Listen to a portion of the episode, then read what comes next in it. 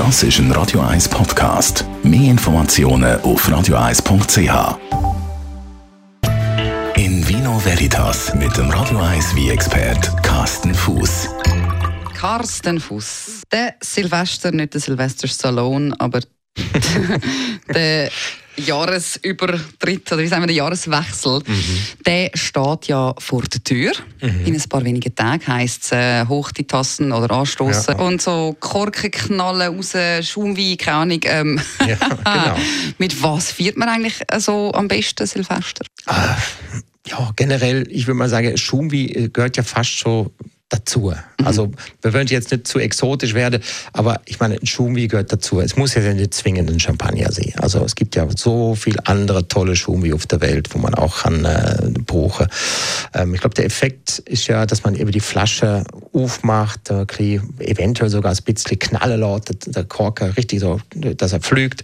Ist zwar nicht ganz ungefährlich, aber das ist so, ich glaube, an Silvester eigentlich okay, dass man das macht. Normalerweise sollte man das ja nicht machen. Weil normalerweise sollte man ja einen Champagner oder einen Jumbi so ganz, ganz fein, säuberlich öffnen, dass es nur so ein leichtes macht, oder?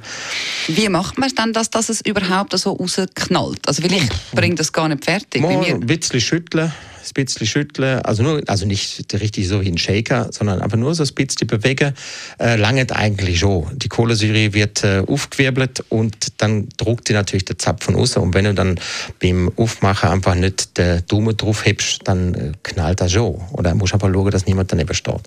Das, das gibt dann so blaue Flecken. Das gibt ja. blaue Flecken, blaue Augen, alles schon erlebt, äh, ausgeschlagene Zähne, also wirklich alles schon erlebt. Und der Nachbar, wo äh, der, der Zapfer also dann über, über, über die Straße auf der andere Balkon schießt, habe ich auch schon erlebt. Also ja, ja, das ist, kann lustig sein, eben, aber auch nicht.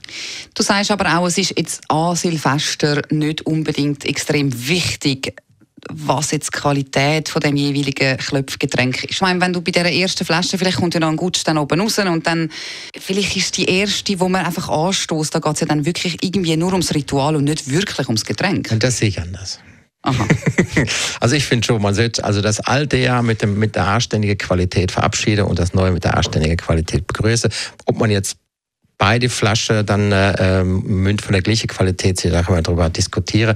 Aber ich finde schon, das darf schon, darf schon eine gute Qualität sein. Muss, eben, wie gesagt, muss nicht zwingend Champagner sein. Es gibt ja tolle Schumbi aus dem ähm, Rest der Welt. Also da hast du einen, einen Schumbi aus Italien, einen Spumante, einen Franciacorta zum Beispiel. Du hast äh, äh aus Frankreich einen Cremant d'Alsace. Äh, du hast aus Deutschland einen Winzersekt, ne.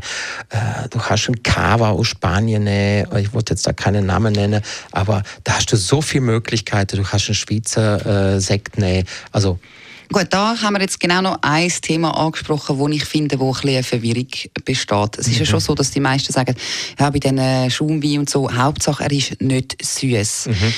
Welche von diesen Bezeichnungen steht ich da nochmal drauf? Äh, Sek, Semisek, mhm. Brüt und keine Ahnung, was ja. alles noch drauf steht. Welches ist der, der am wenigsten süß ist? Was muss draufstehen? Also in der Regel ist der, der Brüt ist eigentlich der Begriff, wo bei allen trockenen wie draufsteht. Das ist das verwendet Italiener genau gleich wie Franzose oder Deutsche auch oder Schweizer Winzer auch. Brüt ist eigentlich der Inbegriff oder die Bezeichnung für einen trockenen Schumwi, wo wenig bis gar keine Restsüße hat. In Vino Veritas auf Radio 1.